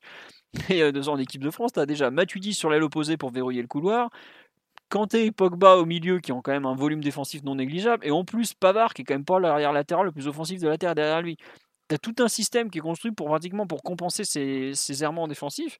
Le PSG peut pas se permettre de construire tout un système juste, euh, juste comme ça. Quoi. Et déjà, quand on aligne un 4-3-3 avec Marquinhos, Gay et Verratti, c'est quand même pas le, 4-3-3 le plus offensif de la planète. Hein. Surtout quand tu as Dagba derrière qui, pareil, est un latéral plutôt, plutôt sage. Ou, bon, après Bernat monte un peu plus, mais c'est pas. Aujourd'hui, on fait déjà des choix de jeu qui sont pas non plus euh, très portés vers l'avant. Si, si ça tient déjà pas défensivement avec un 7 joueurs quand même plutôt porté vers la défense, ça, paraît compliqué de le conserver sur une aile à, moyen terme. Après, euh, on verra lors du grand test de, Madrid, puisque c'est comme ça qu'il a été appelé, ce que ça va donner. Quoi. Mais je pense qu'on en apprendra peut-être un peu plus quand il va devoir courir derrière euh, Marcelo pendant euh, toute une mi-temps, ça va lui faire tout drôle, quoi. ou derrière Carvaral. Donc voilà, on demande Sarabia me manque, a-t-il un problème? Non, Sarabia il souffre de la concurrence et du retour de certains dans, l'équation, notamment Mbappé, puisque comme Mbappé joue sur un côté, bah, il y a un poste de moins disponible et, c'est Sarabia qui en fait les frais. Sur euh, l'aspect collectif, on a fait le tour, notamment animation défensive. Est-ce que vous voulez parler des. On va parler un peu des joueurs, des individualités, parce qu'il y a quand même pas mal de choses à dire. Qui veut commencer dans ce, thème, ce sous-thème? Adrien, c'est pour toi. Oui, on peut parler Adrien. Oui, Allons-y. Euh, bah, on peut parler de... de qui on peut parler? Bah, De Navas quand même, non, pour commencer? Bah oui, parce qu'on disait après le match à Dijon, on n'a pas beaucoup d'occasion de parler de lui parce qu'il n'a pas souvent grand chose à faire. Donc vas-y, je t'en bah, prie. Je, pense qu'il a dû toucher euh, plus de ballons en un match que depuis le début de la saison en Ligue 1 sur, euh, sur le match de Ligue des Champions d'hier. non, non, bah c'est bien parce que ouais, comme, voilà, comme vous l'avez dit à Dijon, c'était c'était moyen, moyen, moyen dans sa, dans sa gestion de son match. Et puis voilà, hier, il fait, euh, il fait quasiment, euh, quasiment à son faute, à part cette petite, euh, cette petite erreur de relance qui, qui, amène, qui amène le penalty de, de Bruges. Mais voilà, après lui, il, se rattrape bien. ça, même en première période, il fait quelques, il gère bien la profondeur, j'ai trouvé. dans les airs, quelques deux, trois interventions à faire qui ont été, qui ont été nickel. Et puis voilà, cette double parade en première période, en deuxième période, pardon, qui est assez qui est assez phénoménal, super, euh, super réflexe. Et puis ce penalty, bon, même s'il est, il est, extrêmement mal frappé, le penalty, voilà, il, part du bon côté. Et au, moment où, où Navas arrêté, je me suis dit, euh, le dernier gardien qui a arrêté un penalty du PSG, c'était qui? Peut-être peut Trapp, peut-être. En, Ligue des Champions? euh, Ou non, non, de, manière générale, de manière générale. Enfin, Trapp. Areola à Ludo Goretz, un truc comme ça? En Ligue des Champions, c'était Areola à Ludo Goretz, mais sinon après, l'a fait à Malmö aussi, je crois. Il y a pas Bouffon, il en sort pas à un moment? Ah non, non, non. Non, Bouffon, à Malmö, Trapp, il a le poteau qui le repousse. C'est pas Trapp qui l'arrête, c'est le poteau. Ah, c'est le poteau, ouais. Et pareil, il me semble que. Bouffon, non, il en arrête pas. Pas sûr. Non, non il en arrête pas. Mais euh, bon, bref, tout ça pour dire que voilà, tu, sur un match où ton équipe est quand même très, très moyenne et où tu es soumis euh, aux offensives adverses pendant jusqu'à la fin du match, voilà, es, c'est là que tu vois que le mec, euh, le mec pèse et puis voilà, ça, ça confirme, euh, ça confirme tout ce qui se dit un peu en interne sur la, la, sérénité qu'il apporte et le, voilà, les, les, défenseurs, voilà, ils sont, ils sont bien contents de compter sur, euh, de compter sur Navas que, que sur d'autres gardiens qu'il y avait eu précédemment, sur des gardiens français notamment l'an passé. Voilà. bah, Douchaz, il est parti il y a deux ans, Adrien, tu sais. Bah, c'est son meilleur match euh, depuis le début de la saison avec celui de, Strasbourg qu'il a fait pour commencer. Quoi. Tout à fait, c'est un très bon résumé. Euh, Adrien, euh, pardon Adrien, Omar ou Simon voulez compléter sur le, très bon match de Kaylor Navas hier soir? C'est du haut niveau là. Euh, vraiment, euh, fini de rigoler. Putain, vraiment. Alors là, donc, je comprends les 100K sur YouTube. Hein. Oh là là, on est sur un analyste élite là. C'est du haut niveau, les gars là. Tu, remarqueras que j'analyse pas les gardiens, figure-toi. je trouve euh, que c'est un poste compliqué et mystérieux, même nébuleux. c'est compliqué de d'analyser les gardiens. Mais bon, quand un gardien te sauve la mise et te sauve ton match, c'est à saluer. Enfin, pour lui, c'est la routine, quoi. Il a déjà fait ça mille et une fois en Ligue des Champions. Euh, surtout que le Real dans lequel il évoluait n'était pas l'équipe la plus équilibrée ou euh, la plus protégée du monde. Donc, ah bah, euh, il, avait quand même une charnière de rêve devant lui. Il faut quand même lui rendre ça. Tu joues derrière. autour de... Il avait Casemiro et la charnière, mais collectivement, ça concédait des occasions de Real. Ah bah ouais. à chaque fois qu'ils ont remporté le trophée récemment, il y a eu des matchs où c'est joué parfois à peu de choses. C'était entre autres Keller Navas qui était capable de sauver 2, 3, 4 occasions franches par match. Euh, le match qu'il fait face au Bayern en 2018, je crois, c'est la folie. Donc il est, là, il est moins Il fait trois interventions de grande classe, dont une absolument décisive sur le péno. Euh, si on regarde au ralenti, ça a l'air de rien, mais à vitesse réelle, euh, ça va quand même assez vite et, il lit très très bien le, le tir adverse. Donc non, vraiment, c'est un soulagement d'avoir Keller Navas avec nous. Pardon, je croyais qu'Omar allait enchaîner parce qu'il avait l'air de vouloir parler de, de l'ami Kaylor. Mais oui, euh, juste le, premier arrêt, la, la, frappe où il est pris à contre-pied est très très fort. Franchement, euh, pour À la reprise d'appui, c'est pas Bouffon qui l'aurait fait ça.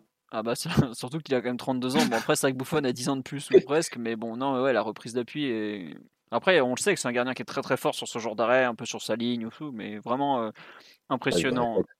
tout ce qui est à base de réflexe, quand même, il est, il est au top là-dessus. Quoi. On conclura concernant Kaylor Navas sur ce, tout ce qui est à base de réflexe, il est au top là-dessus. Très bien. Euh, non, mais c'est vrai que euh, globalement, en fait, ce qui est fou, c'est que il te, il te sauve en seconde mi-temps, parce qu'en première mi-temps, il n'a pas non plus grand-chose, grand-chose à faire. Enfin, il a des trucs assez basiques. ouais, il sort la frappe de loin. Ouais, bon, on n'est pas c'est pas non plus, on lui demande, c'est pas un exploit qu'il fait. Par rapport à. chaque, chaque, arrêt fait par un gardien du PSG, je vois ça comme un exploit maintenant. Tu sais, tu es modeste en termes d'arrêt, c'est bon. Tu, prends tout. Quoi. Exactement. Tu lui prends tout, cousin. Bref. Tout euh, euh, concernant les autres joueurs de champ, euh, Omar ou Simon, est-ce qu'il y en a un dont vous voulez parler? Difficile à dire. Moi, on a beaucoup parlé de Mbappé déjà, on lui a, ouais, voilà. fait, euh, on lui a un peu fait sa fête défensivement, donc ça c'est mm. ça c'est bon. Non, juste pour compléter euh, d'ailleurs sur ce que tu as dit sur Mbappé, il y a où c'est Omar qui a dit ça. Euh, je trouve qu'en ce moment il, tente trop du beau. Il est insupportable à tenter des trucs beaux, tenter des gestes compliqués. Enfin, ça a toujours été dans sa nature quand même. Ah non, pas, pas à ce niveau-là autant. Pas, pas autant. Alors, hier, il n'y a pas un geste. Il y a pas, je crois que sur la première mi-temps, il n'y a pas peut-être il y a, pas une prise de balle où il tente pas un truc super compliqué, euh, alors qu'il y a des fois l'évidence même qui aurait permis d'être beaucoup plus simple euh, et tout ça. Quoi. Je trouve, enfin, c'est à ce niveau-là, ça devient dérangeant. Je comprends que c'est un joueur qui a besoin entre guillemets de, montrer des choses parce que par rapport à, son image, par rapport aussi au Ballon d'Or, dont c'était le dernier match où tu pouvais te montrer, par rapport à certains trucs comme ça, je comprends qu'il ait envie de montrer des choses. Mais au bout d'un moment, quand ça devient à ce point contre-productif, arrête, euh, redeviens un joueur peut-être plus basique dans, dans, ce que tu vas faire. Euh, même si des fois, il y a, notamment euh, en première période, il y a un moment une tentative, une tentative de contrôle orienté vers le but qui est très pour le coup, je trouve que c'était, c'était, euh, il y avait de l'idée. C'est bien défendu ça. Par le défenseur. C'est très bien défendu par le mais je trouve que l'idée était bonne. Pour le coup, c'était pas juste un beau geste. Mais il y a des moments, il fait du geste pour du geste. Tu lui dire, arrête, franchement, c'est bon, tu, tu seras pas dans les best-of de skill, il y a Neymar dans, au PSG. Donc arrête, c'est pas la peine de vouloir jouer à ce niveau-là. Et c'est pas, c'est pas, t'as des qualités, mais c'est pas, tu, ce n'est pas possible pour toi. Donc, euh, essayez plutôt de, essayez plutôt de, faire ce que tu sais faire de bien. Ça, même un appui, une accéléré vers le but. Euh, oh là là, qu'on me parle des passes en majeur forcées, c'est exactement ça, les espèces de petits sauts de gabarit. Il, le fait très régulièrement, franchement, mais enfin, le fait super souvent ça. pour moi, c'est, enfin, lui quoi ouais, mais il y a des moments où ça lui sert à rien. Euh, alors évidemment, il y a des moments où tu ne dois pas le faire. Quand tu, quand tu mènes 4-0, machin, oui, évidemment, tu peux te le permettre. Pas dans un match comme ça, non. Mais ça a toujours été dans sa nature, quoi. Toujours. Ah bah, Ouais, mais quand il rate son match, euh, forcément, euh, ça, donne un côté, ça donne un côté désagréable à la prestation, en plus de. de ouais, ça fait un côté un peu, un peu à briller pour lui-même, plutôt que, que d'aider l'équipe. Surtout que techniquement, il est capable de faire plein de trucs, mais euh, dans un soir où il n'est pas forcément réussite. Euh, Philo vient de le dire, il faut, faut, se recentrer sur des trucs un peu plus, faciles à faire, un peu plus évidents. Ouais, c'est ça, se recentrer sur les trucs évidents et surtout sur les trucs qu'il maîtrise parfaitement actuellement, je trouve. Enfin, tu vois, l'espèce de changement de registre euh, qu'il ne maîtrise pas, tu vois. Enfin, je trouve que c'est pas, c'est pas le match pour le faire en fait. Si tu veux t'amuser en Ligue 1, te, te construire un peu, de reconstruire un profil de jeu, un profil un peu technique, une capacité un peu euh, différente, vas-y, mais là c'est un match Ligue des Champions en plus, c'est à 1-0 ou 0-0, un match tendu, euh, enfin pas tendu justement, mais un match où, la décision n'est pas, faite, euh, c'est pas le moment de le faire. Quoi. Et c'est ça qui m'a gêné un peu. Après, je trouve que ce positionnement sur l'aile gauche, on peut en reparler, c'est quand même pas je sais pas, j'ai du mal à lui voir un avenir comme ça sur en ailier gauche, euh, mais ça date pas de ce match-là. Alors peut-être dans un match qui est très ouvert, ça peut le faire, mais dans un match où il n'y a pas beaucoup d'espace, où l'adversaire arrive bien à l'isoler, en fait, c'est surtout ça, je trouve que Bruges a très bien fait. Ils ont su lui, couper le chemin du but, ce que Marseille n'a jamais su faire, par exemple. Bon après Marseille défend tellement mal, qu'on, suffit d'écouter le podcast qu'on avait fait, on les avait déboîtés à raison. Mais euh, là, Bruges a plutôt bien défendu. En fait, j'ai l'impression qu'ils ont même su le sortir de son match un peu. Et c'est pas si courant, Mais pour le coup, je pense que le positionnement qu'on lui donne comme ça, ailier gauche, alors certes, ça lui permet d'avoir un peu plus d'espace que quand il est dos au but, mais est-ce que ça l'aide vraiment? J'en suis pas sûr. Je sais pas ce que vous en pensez, vous, cette histoire de positionnement un peu.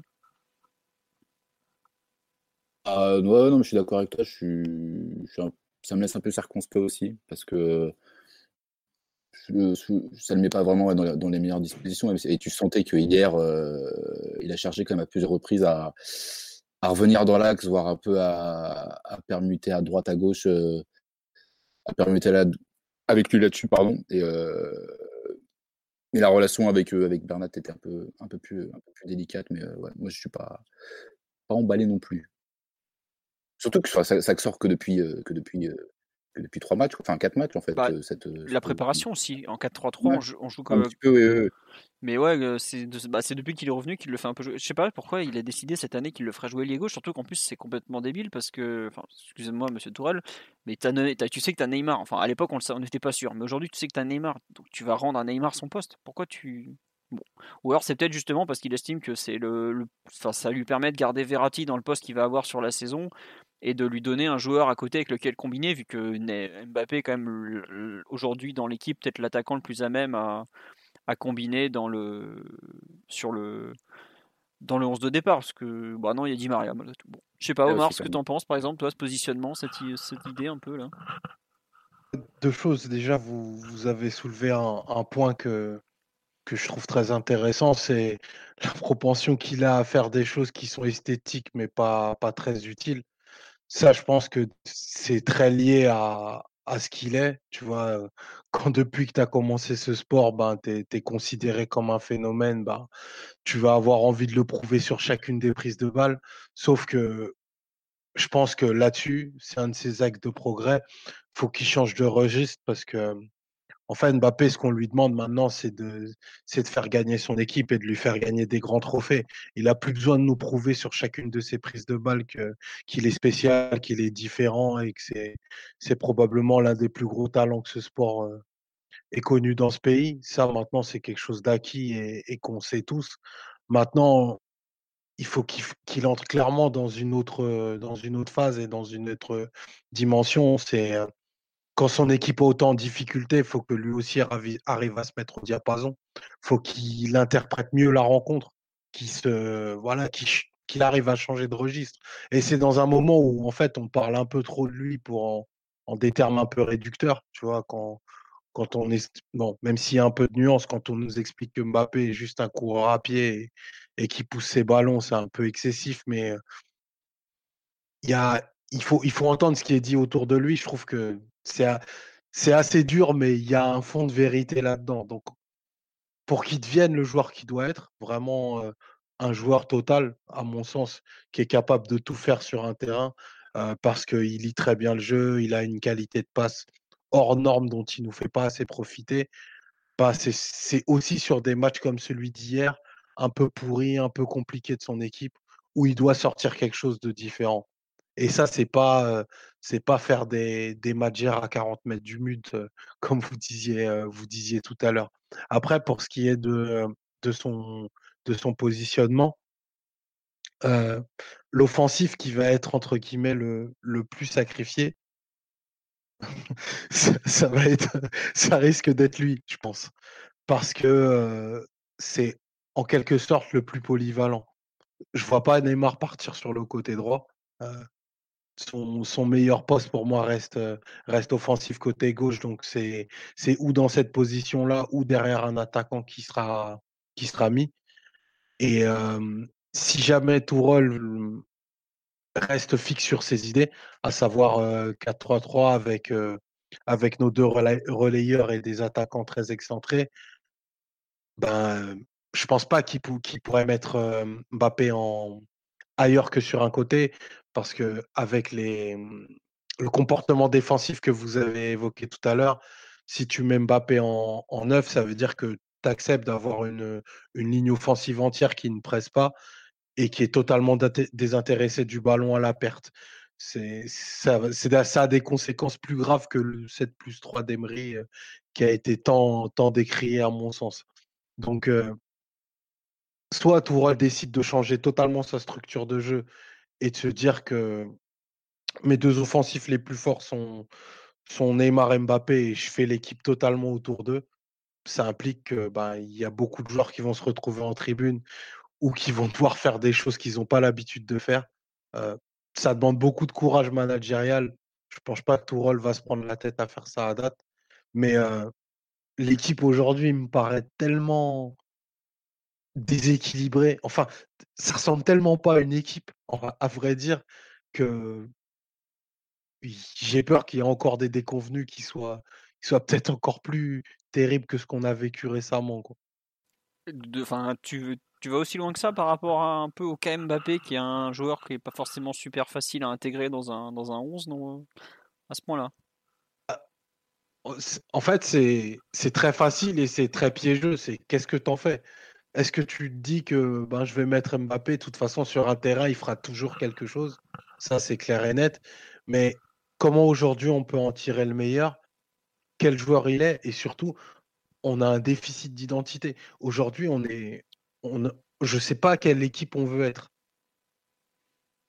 Et après, ça fait presque 15 mois que, que Tourelle travaille. il parle de choses de manière quotidienne. Semaine en semaine, il, insiste sur des choses, mais qu'on ne qu'on voit pas ou peu. Et, et c'est pour ça que je me, pose, je me pose toutes ces questions, en fait.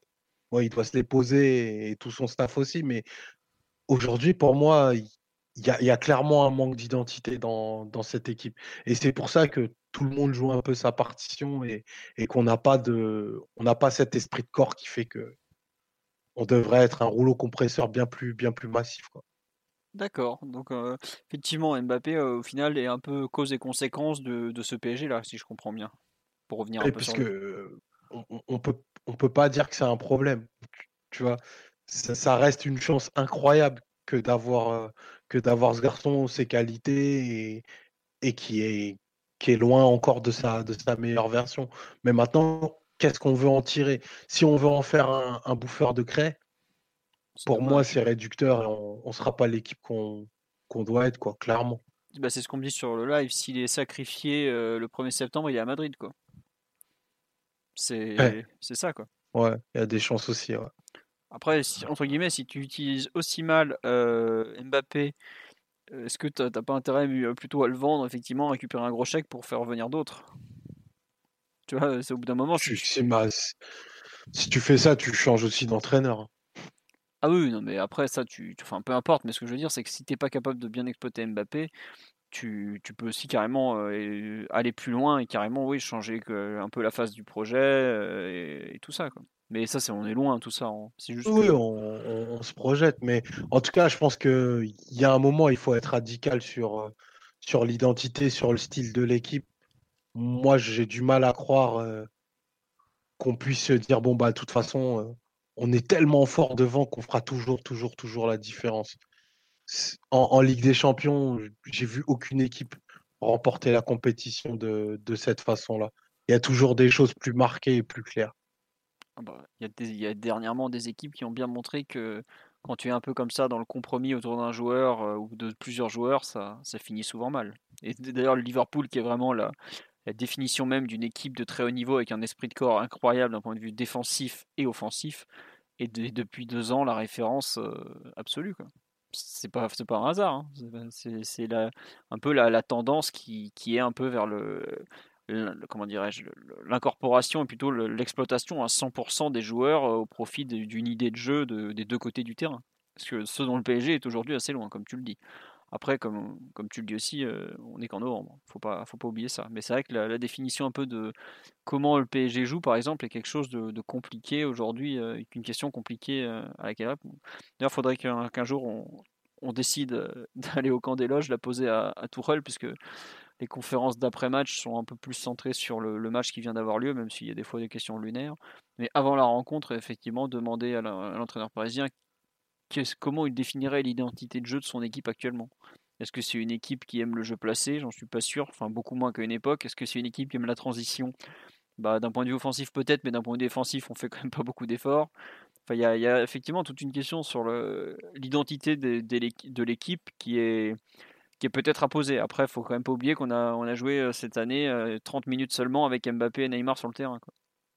Tu fais pas grand-chose en 30 minutes de jeu avec tes deux meilleurs joueurs. C'est compliqué pour définir un peu tout, ce que tu attends et tout ce que tu espères, notamment d'un point de vue offensif. Quoi. Je sais pas, Simon ou, Adrien, ce que vous en pensez un peu de ce débat un peu de fond? Mmh, je vais pas reprendre le débat à zéro, je les ai trouvés son positionnement. Pour moi, il peut fonctionner en ailier gauche avec le ballon. Après, quand il fait un mauvais match, forcément, bah, tu peux le mettre n'importe où sur le terrain, il va pas avoir un bon rendement. avec le ballon, j'ai bien dit. Défensivement, forcément, c'est un peu plus compliqué. Il faut accommoder sans doute la structure pour qu'il puisse se replacer dans l'axe sans ballon, parce que si tu comptes sur lui pour fermer un couloir, soit c'est un petit match et on s'en fiche, plus ou moins, soit c'est un gros match et il faut souffrir. Euh, après, avec ballon, euh, je vois quand même des qualités euh, de jeu à la Thierry Henry plutôt. On a beaucoup comparé Mbappé à R9. Il y a, sur certains côtés, ça, ça se comprend, mais je pense qu'il y a plus du Thierry Henry en lui, cette espèce de d'attaquant très vertical, très rapide, très fort à la finition, sans être ni un vrai ailier, ni une vraie pointe traditionnelle. donc pour moi, ailier gauche, dans un rôle assez avancé, ça peut fonctionner. Je pense qu'il faut juste euh, lui redonner sa chance à ce poste et, et euh, voir partenaire, ça peut se passer mieux. Après, sans ballon, oui, forcément, c'est euh, un problème qui me, parlait, qui me paraît insoluble tant qu'il joue sur un côté pour moi, en phase défensive. Après, vous avez parlé de l'identité de l'équipe. L'identité, c'est en ce moment clairement d'avoir de la verticalité, du contre-pressing, sans pour autant renier la possession de balle. bon, ça paraît un peu antinomique parfois parce que verticalité et possession euh, euh, très très euh, très comment dit et s'accaparer la possession du ballon, ça peut paraître un peu en contradiction. Mais je pense quand même qu'on va vers, vers ce, chemin-là. D'ailleurs, il y a des signes qui le montrent. au milieu, il y a toujours de la densité physique. le statut d'un Paredes dans l'équipe qui pourrait être utile en point de base du 4-3-3, euh, qui pour autant n'a pas l'air de forcément bien intéresser le coach euh, comme solution la plus compétitive. Ça montre qu'il est plus intéressé par euh, un peu plus de dynamisme et de densité et de contre-pressing que par du contrôle, que du contrôle stérile. Donc je pense que de toute façon, être complètement prêt et totalement sûr de ce que tu as envie de faire avec ton équipe au mois de novembre, c'est pas très très utile. Maintenant, l'effectif est un peu plus équipé, mais l'année dernière, on a bien vu que euh, avec les blessures, les, les états de forme des uns et des autres, la rotation, l'identité en 4 ou 5 semaines, elle pouvait changer selon le système, selon ce que tu avais envie de faire, selon si tu faisais du jeu de position calme ou plus euh, un foot de contre-pressing et de verticalité. Donc je pense que le temps nous donnera ces réponses-là. Pour l'instant, c'est c'est compliqué de tirer des conclusions trop trop hâtives euh, sur ce que doit être l'équipe. Très bien. Bon, écoute, je pense que ça sera la conclusion un peu sur la définition d'identité de jeu et de, et de un peu comment Mbappé s'inclut là-dedans, puisque c'était un peu l'idée générale. Je, ne suis pas sûr qu'Adrien euh, veuille rajouter quelque chose, non? Euh, Non, non, ils ont tout dit. Hein. J'écoute religieusement. Très bien, moi aussi. Je me suis régalé de nos deux experts en train de, de, débriefer sur l'identité de jeu. En manger des noix de cajou. Très bien, bah écoutez, c'est très bon les noix de cajou. Euh, Omar, pour vous en parler dans un célèbre podcast complètement raté d'un point de vue technique, mais qui restera dans la mémoire. Euh, sur les, performances individuelles à retenir, moi je voudrais, on n'a pas beaucoup parlé un peu de la prestation de la défense centrale, je voudrais revenir sur le, le match mmh, un peu de Kim Pembe et Thiago Silva, puisqu'il y a... On a en fait après Dijon, je l'avais dit, je trouvais que c'était pas normal que Kim Pembe joue autant de duels défensifs que je trouvais qu'il y en avait, il y en avait trop. Euh, là, ça a été un peu plus réparti, même si bah, forcément il y en a encore eu un, bon, un certain nombre, puisque bah, les Belges avaient un peu ciblé Bernat, euh, donc forcément il, il, ce Kimpembe devait souvent couvrir. Bon, il a été un peu il a été meilleur qu'à Dijon quand même, mais euh, moi je trouve qu'il. moi je trouve qu'il a été, il a été, j'ai bien aimé son match malgré tout d'un point de vue défensif. Mais en fait, c'est. Le ballon dans, dans, la relance, il a quand même fait. Parce qu'on parlait tout à l'heure des, des, schémas de relance, et même si même s'il prend un peu moins de risques qu'auparavant, il te sort deux trois situations pour casser des ligues qui sont pas qui sont pas inintéressantes hier. Bah, justement, c'est de ça dont je voulais parler, c'est à quel point Kim Pembe, je trouve, a une, une capacité à relancer qui est franchement On a pu lui reprocher de temps en temps de prendre un peu trop de risques, mais ça, quand ça passe, ça, ça fait du bien, quoi. Ça fait, Hier, il, où justement on a pointé du doigt le, voilà, le, les difficultés du PSG à, à, relancer proprement et les schémas de, de, relance un peu trop, un peu trop, un peu trop stéréotypés. Lui, justement, il, il t'amène un peu de diversité, de diversité sur, sur, ce point de, sur ce point de jeu-là, quand même. Plus que la diversité, c'est le seul qui, qui tente de casser des lignes et qui, qui apporte des choses au sol en fait. Autant euh, Marquinhos, c'est un jeu long qui va beaucoup utiliser dans les airs, autant Kimpembe, il y a un moment en première mi-temps, on est, on est quand même dans nos 20 mètres, voire 30 mètres, et il sort une passe pour euh, aérer le jeu vers, euh, je crois que c'est Mbappé justement. je pense qu'aujourd'hui, quand on a, quand on est une équipe qui a du mal à sortir le ballon, comme on a pu le voir à plusieurs reprises. Je pense notamment à Marquinhos ou Gay qui sont un peu dans le dur parce qu'il manque de, de mécanismes de pré, pré, pré-travaillé, enfin préconçu un peu j'ai du mal à imaginer comment on peut se passer de la relance de Kimpembe. Et pendant plusieurs matchs, au début de la saison, j'ai mis en avant le fait que Diallo arrivait à jouer, à, trouver des, angles de passe mi-longs, mais Kimpembe fait encore mieux dans le domaine. Ça revient un peu sur. Euh, je trouve que ce qui était un peu un des points forts de Diallo est pratiquement en train de devenir un des points encore plus forts de Kimpembe.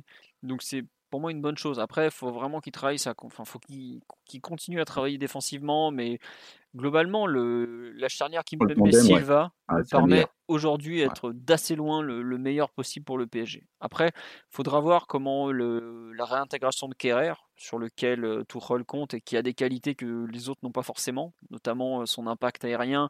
Parce que dans ce qu'a dit le coach de, de Bruges, enfin, il suffit de... à droite, non Ouais, mais est-ce qu'on va repasser avec une défense à 3 On sait que Kimpembe, la défense à 3, c'est pas forcément trop son truc. Donc c'est un peu ah, Je sais pas, je disais récemment qu'il disait que lui, le poste où il allait sentait le mieux, c'était arrière droit, une défense à 4. Quoi. Non, il dit justement, il dit d'abord central droit d'une défense à 3, puis en défense à 4, arrière droit, et ensuite arrière central. Bah Dans le sens où quand il joue à 4 derrière, il préfère être sur un côté que vraiment plein axe à gérer mmh. un peu des trucs. Mais sur une défense, au départ, lui, c'est plus un joueur de, défense à 3. Oui, bien sûr, évidemment. Mais voilà. pour moi, j'écarte, enfin, pour moi, le, Enfin, j'écarte cette hypothèse-là. Pour moi, tu resteras à 4 derrière, je pense. Ah, j'en suis pas si sûr quand on voit les courants d'air dans le dos de Bernat. Hein. Et puis là, où, mais bon, on verra un peu tout ça. Mais pour revenir un peu sur Kimpembe, ça, la charnière me paraît être bonne, même s'il a des défauts, notamment le fait de sortir un peu, comment dirais-je, sur le, un peu trop de, sa défense, même si effectivement, enfin, depuis des années, on a ce problème côté gauche. savoir que bah, quand tu as un joueur qui devant, donc Neymar notamment ou Mbappé actuellement, donc ça fait quand même deux ans et demi, ne défend que très peu, tu auras forcément un déséquilibre. Euh, Maxwell, pendant des années, a assuré, mais il faut pas oublier qu'il avait devant lui des joueurs comme Cavani ou Lavezzi ou même par moment Lucas qui défendaient beaucoup, par exemple. Aujourd'hui, notre arrière gauche, et par définition, enfin, de par la nature même de, du joueur offensif devant lui, il est en, il est en, comment dirais-je, en, difficulté au départ. Enfin, il, va avoir des situations compliquées à gérer. Donc, je trouve que ça impacte un peu, euh, par effet de bord, tous les, membres de la chaîne derrière, donc Kim Pembe, donc Silva qui vient venir compenser. Mais euh, à partir de là, tu, je trouve que Kimpembe s'en sort vraiment bien, même s'il doit arrêter, il doit mieux gérer cette gestion de la largeur. Mais globalement, euh, je trouve que cette charnière euh, Kimpembe Silva est quand même globalement d'assez loin la, la plus compétitive qu'on ait, même si c'est pas encore non plus euh, Vidic Ferdinand de la grande époque, ni même Ramos Varane comme le Real a pu l'aligner par, par le passé. Pour, moi, c'est aussi la plus complémentaire en fait, je trouve aussi. qui les deux se complètent bien au final. Euh, alors, on nous dit juste sur le live pour compléter, vous savez pourquoi euh, Thiago Silva et Kimpembe ont permuté pendant une période du match? Alors, c'était en début de seconde mi-temps, en fait, c'est lié à un contre, puisqu'il y a un corner, ça part en contre, et ensuite, ils n'ont pas le temps de reprendre chacun leur poste. Donc, pendant euh, une minute ou deux, ils, ont, ils ont inversé. Mais c'était circonstanciel, c'était pas un, changement. ça pourrait. A été sifflé, Ouais, voilà. Ça pourrait par, par, période être quelque chose qui se perdure, notamment pour permettre à Kim Pembe de trouver d'autres angles de passe, pour pouvoir par exemple trouver euh, Di Maria plutôt que Mbappé, mais pour le coup ça n'a pas été encore travaillé. Et par contre Kim Pembe, un central droit, c'est un poste qu'il ne connaît pas du tout. C'est quand même assez rare qu'un qu'un gaucher joue à droite euh, dans l'axe. Mmh. Bah, à part, euh, il y a eu vite fait au PSG Sylvain Armand, Diallo s'y a essayé, mais ça n'a pas été une réussite. Mais voilà, enfin la défense. voilà, la défense Sako Armand, bah après bon, c'était ça, ça tenait, c'est bien à l'échelle Ligue 1, quoi. Voilà, ça tient vaguement en Ligue 1, mais la Ligue des Champions, on parle d'un truc un peu plus sérieux quand même. Donc bon, c'est pas du gâchis, je trouve. Oui, en plus, oui. Mais bon. Euh, je sais pas, euh, Simon, Omar, parce que Adrien me rejoint complètement sur la charnière Kimpembe Silva que j'aime bien. Je sais pas ce que vous en pensez, vous. Plutôt peut-être. Euh, je, suis, je suis conquis par cette charnière. Et ça fait, ça fait longtemps. je vais pas raconter ma vie, mais la première fois que j'ai participé au, au, podcast du très sérieux site, il y a eu un débat sur la défense centrale, un peu sous forme de bilan. Et j'avais dit déjà, alors même que Marquinhos n'était pas du tout euh, prévu à l'emploi au milieu de terrain, que la charnière qui me plaisait le plus c'était Kimpembe et Thiago Silva. Bon, ce qui en avait valu euh, quelques critiques, mais sympa, hein, pas de souci. Euh, bon, je suis content que le temps fasse son travail et, et que l'évidence se présente à tous. Alors là, manière. En gros, vous prenez l'image de Laurent Blanc avec le tempo Tedara Rezol, vous imaginez la tête de Simon par-dessus, c'est exactement la tête qu'il fait actuellement.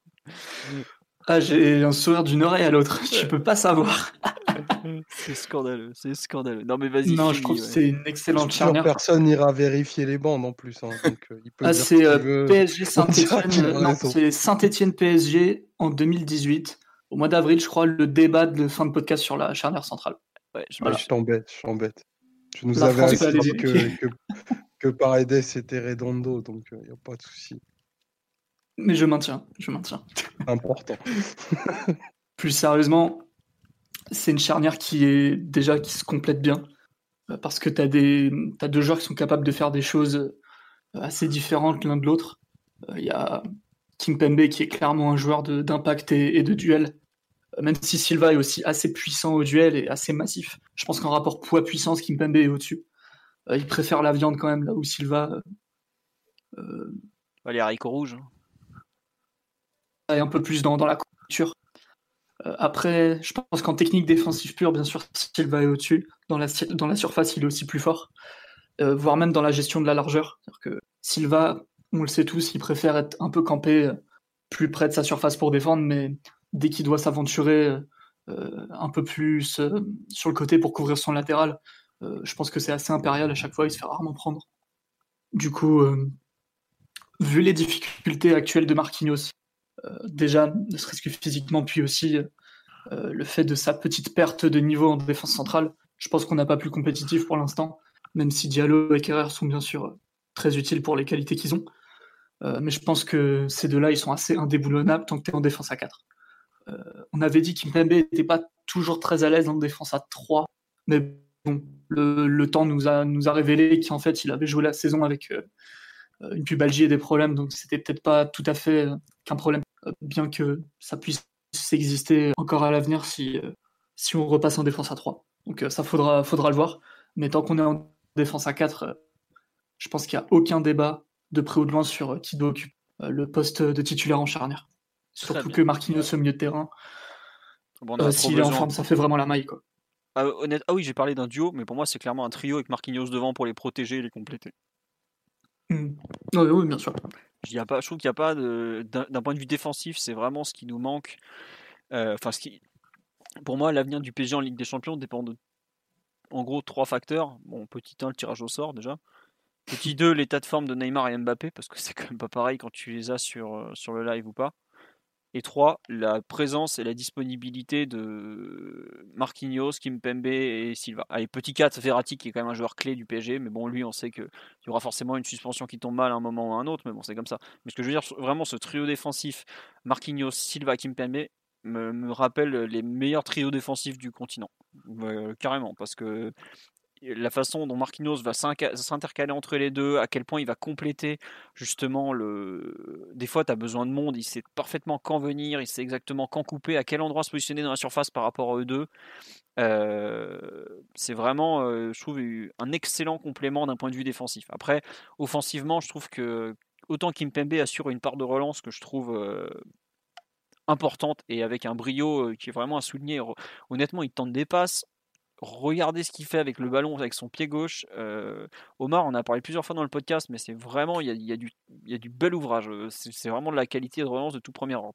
C'est dommage que Silva et, Marquinhos, qui n'ont rien à lui envier techniquement, ne, prennent pas des fois un peu plus d'initiative comme ça dans, le jeu. Je pense surtout à Silva, qui, est un joueur extraordinaire d'un point de vue défensif, mais qui, à mon sens, est encore un petit peu euh, trop timide défensivement offensivement pardon par rapport à ce qu'il est capable d'apporter avec le ballon. Enfin ça c'est juste euh, c'est parce que je l'estime beaucoup en termes de, qualité naturelle et je pense qu'il peut faire encore mieux. Mais globalement, le, duo et même ce trio, je, je pense qu'il faut le souligner, le mettre en avant, et c'est pas forcément un hasard si le PSG a pris zéro but cette saison en Ligue des Champions, avec une base devant le gardien aussi bonne.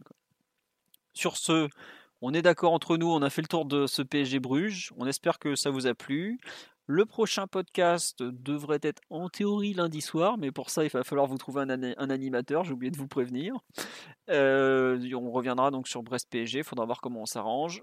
On vous remercie pour votre fidélité. On vous dit donc à bientôt. Il n'y aura pas de podcast pendant la trêve internationale, comme vous le savez. Et euh, un dernier truc, le podcast a été ajouté sur. Euh, en fait, je me suis aperçu qu'il était disponible sur Google Podcast. Donc il est sur Apple Podcast, Google Podcast, TuneIn, Deezer. Il manque que Spotify, mais c'est un peu compliqué à mettre en place. Donc voilà, et n'hésitez pas à nous mettre des bonnes notes au fait sur les podcasts, comme ça vous le ferez découvrir à d'autres personnes, parce qu'on n'a jamais mendié des pouces bleus euh, sur YouTube, ce genre de trucs, mais en fait je me suis rendu compte que si vous voulez faire découvrir le podcast et que vous l'aimez à d'autres, n'hésitez pas à faire ce genre de choses, ça nous fera plaisir. Et ça permettra à d'autres personnes de découvrir le Culture PG Live du lundi soir et des autres soirs. Sur ce, bonne soirée à tous, encore merci pour votre fidélité, et on vous dit à bientôt. Ciao ciao tout le monde. Oh, salut à tous. Here's a cool fact a crocodile can't stick out its tongue. Another cool fact you can get short term health insurance for a month or just under a year in some states. United Healthcare short term insurance plans are designed for people who are between jobs, coming off their parents' plan, or turning a side hustle into a full time gig. Underwritten by Golden Rule Insurance Company, they offer flexible, budget friendly coverage with access to a nationwide network of doctors and hospitals. Get more cool facts about United Healthcare short term plans at uh1.com.